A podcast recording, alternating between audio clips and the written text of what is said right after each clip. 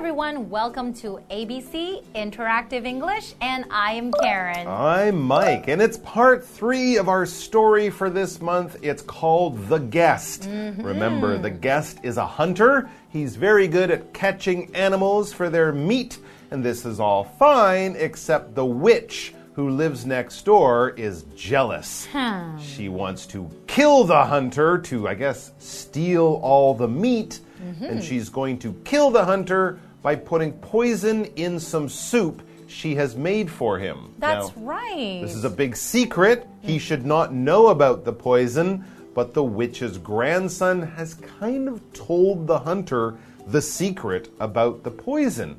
So the hunter knows mm-hmm. the witch has made soup with poison, but the hunter is still ready to go over to her house. that is the to eat weird the soup. part. Why? If he already knows that, you know, the witch wants to poison Yeah, him, uh. why would he want to go over? I don't know. So, what do you think is going to happen I think next? when we begin today's story, the hunter will stop, get his phone, and call Uber or Food Panda. He will make a good decision and get soup from another place with no poison in it. but then he wouldn't be a good guest, right? Or a If- good hunter. That's right, because you're going to someone's home and they already prepared a meal for you. But Hmm. yet you call Food Panda.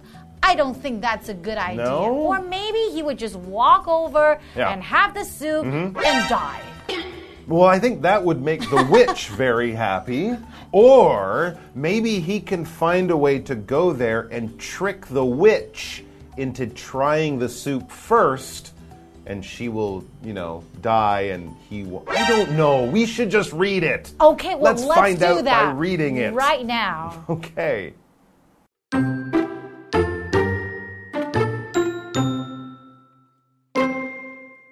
The old witch greeted the guest before they sat down. While she served him soup, he put a bowl between his feet. Then he told her an excuse.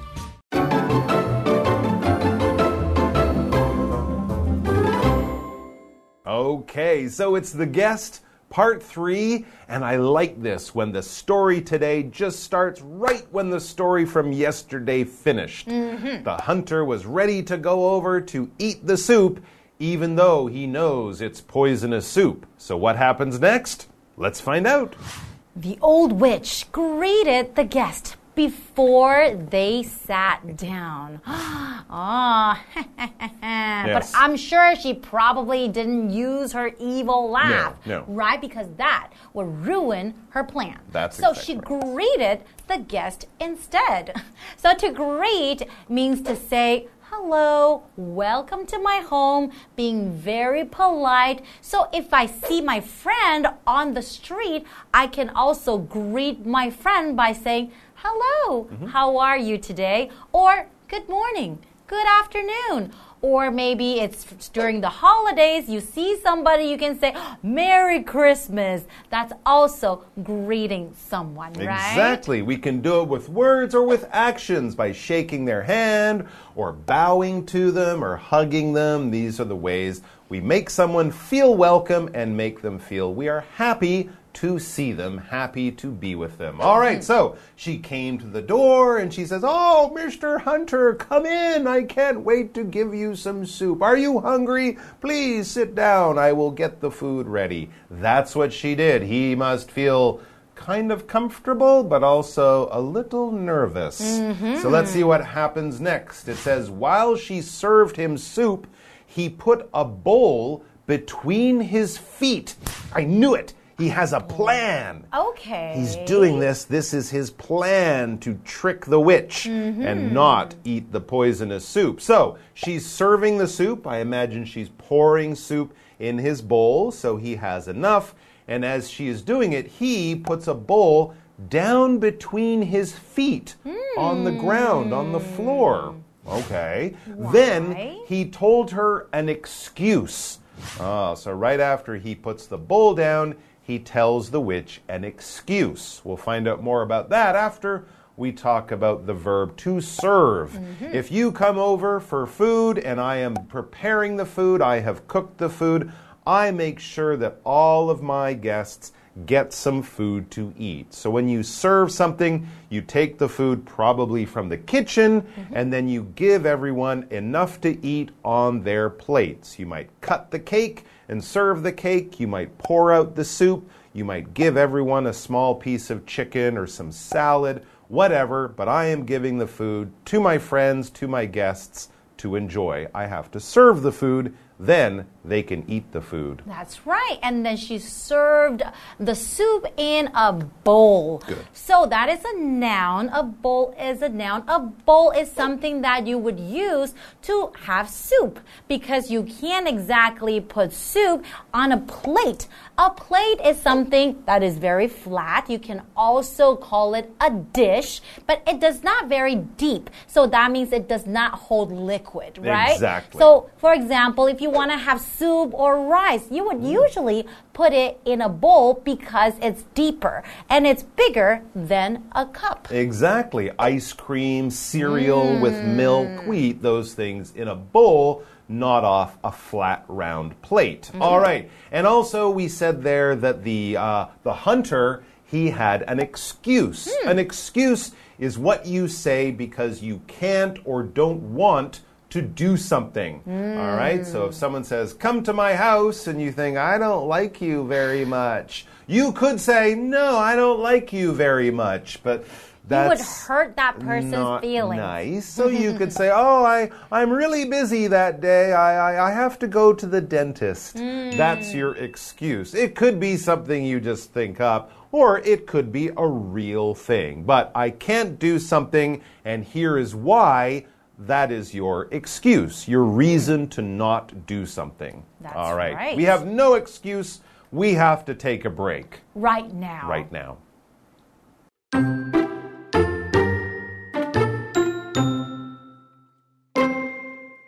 He said he didn't have front teeth, so he must put his hand over his mouth. When he ate the soup, he actually poured it into his secret bowl. After he finished, he said, Here's some food to show you my thanks. You must eat it at once, or it'll go bad. The witch took the guest's bowl, tasted the soup, and died.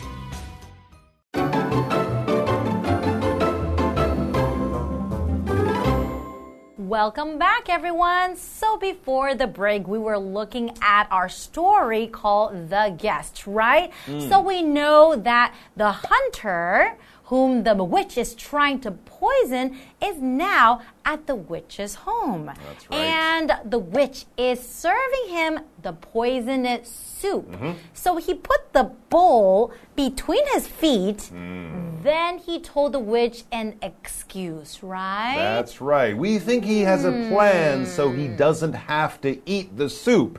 But of course, he must make his plan work, and the excuse is part of it. Now, what was that excuse? That special thing he said to What the witch? it? Well, the article continues and says he said he didn't have front teeth, so he must mm. put his hand over his mouth.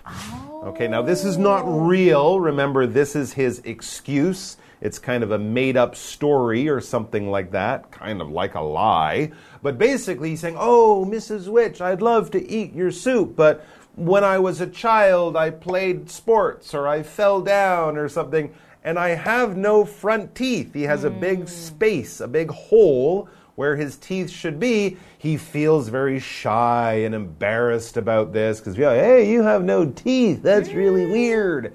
So when he eats, he covers his mouth. He puts his hand over his mouth. But of course, he really doesn't. This is his excuse. Ah, so let's see what happens next. When he ate the soup, he actually poured it into his secret bowl. the secret bowl that was between his feet, right? Exactly. So he didn't really eat his soup. You know what in English it's really interesting how we say eat soup, mm-hmm. but in, you know, Chinese we mm-hmm. say to drink soup. That is very true, yes. That's right. So he was eating his soup, and then he'll pour. Actually, he was pouring it into his secret bowl. Mm-hmm. So secret is our next vocabulary word. And that is an adjective we're using here. Secret bowl, that means a bowl that no one knows about. It's kind of like hidden, and that is secret bowl. But you can also use this word as a noun. If I want to tell you something and I don't want you to tell other people, or I don't want other people to know, then I can tell you, hey, Mike, I will tell you a secret, but don't tell other people. Okay. So you can also use it as a noun. But right here, we're saying it as an adjective because hmm. secret bowl, it's a bowl that no one can see and no one knows about. That's right. Mm-hmm. Okay, well, after he finished, he said, Here's some food to show you my thanks.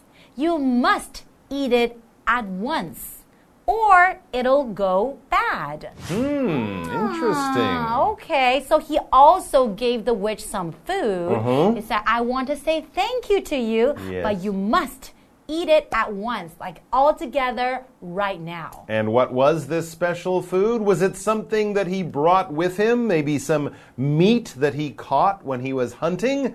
No, it was a bowl of soup. Mm-hmm. Wow, where did he get that bowl of soup? I can't imagine. Mm-hmm. Of course, it's the secret soup, the poisonous soup. The witch, of course, she doesn't know. So the witch took the guest's bowl. Oh, thank you, young man. Oh, it smells very good. The witch took the guest's bowl, tasted the soup, and died. he killed her with her own poisonous soup. Oh my goodness. Wow. Now, notice there he told her to eat the soup quickly before it goes bad. He Mm-hmm. didn't want to give her time to guess this is the same soup. That's so he said the soup might go bad. When food goes bad, it becomes rotten, Mm. it becomes smelly, it starts to turn green or brown, it smells bad. You don't want to eat it. When bananas go bad, they go from yellow to brown to black, Mm-hmm. they get very soft, and you don't want to eat it. And of course, if it's meat, that has gone bad because meat goes bad if you don't put it somewhere cold Mm-hmm. that can really be bad it can be, it can make you very sick Exactly. So, So you don't don't, want food. to eat meat that has gone bad. exactly like that or you don't want to eat soup that has poison in it That's Those right. two things you don't want to enjoy at supper So good thing the hunter didn't die from the poisonous soup because he had a really smart plan. yeah and also good thing that the grandson told him all about the witch's plan That's very true. lucky But wouldn't the grandson be sad now because now his grandmother has died? Yeah, but she was always doing evil things every day. Maybe the grandson wasn't really happy living there. Maybe you're right. Yeah, so it's a happy ending after all. I think so, and also a good lesson if a witch offers you a bowl of soup, call Food Panda. That's Don't right. eat the soup. Thanks for joining us, guys. And we'll see you guys next time. Take care. Bye bye.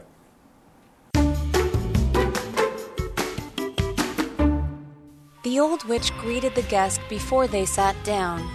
While she served him soup, he put a bowl between his feet. Then he told her an excuse. He said he didn't have front teeth, so he must put his hand over his mouth. When he ate the soup, he actually poured it into his secret bowl. After he finished, he said, Here's some food to show you my thanks. You must eat it at once, or it'll go bad. The witch took the guest's bowl, tasted the soup, and died.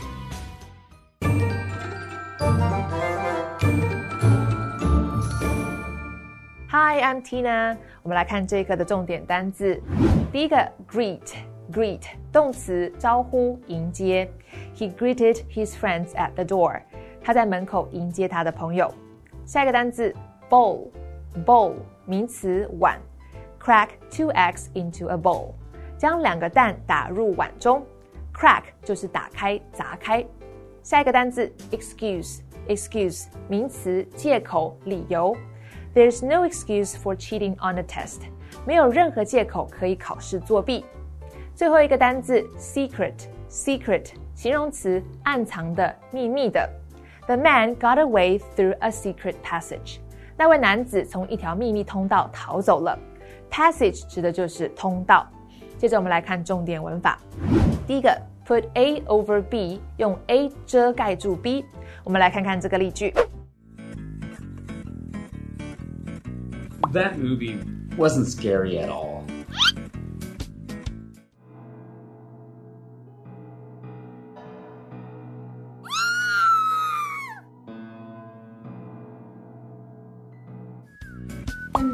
Why did you keep putting your hands over your eyes then?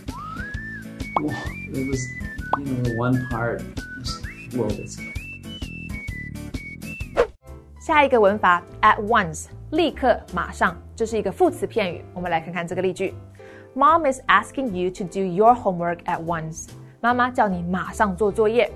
最后一个文法 something goes bad，某种食物腐败变质。我们来看看这个例句：Milk goes bad quickly if it's not in the refrigerator。牛奶如果没有放在冰箱里，很快会变质。以上就是这一课的重点单词跟文法，我们下一课再见，拜拜。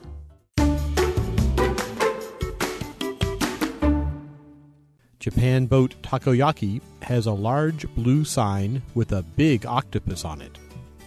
It is a popular store in Fengjia Night Market and always draws long lines. The octopus balls are fried until they are golden brown. Each box has six balls. There are delicious vegetables and octopus chunks inside. If you like spicy food, you can try them with wasabi. And one of the greatest things is that you don't need to spend much at all.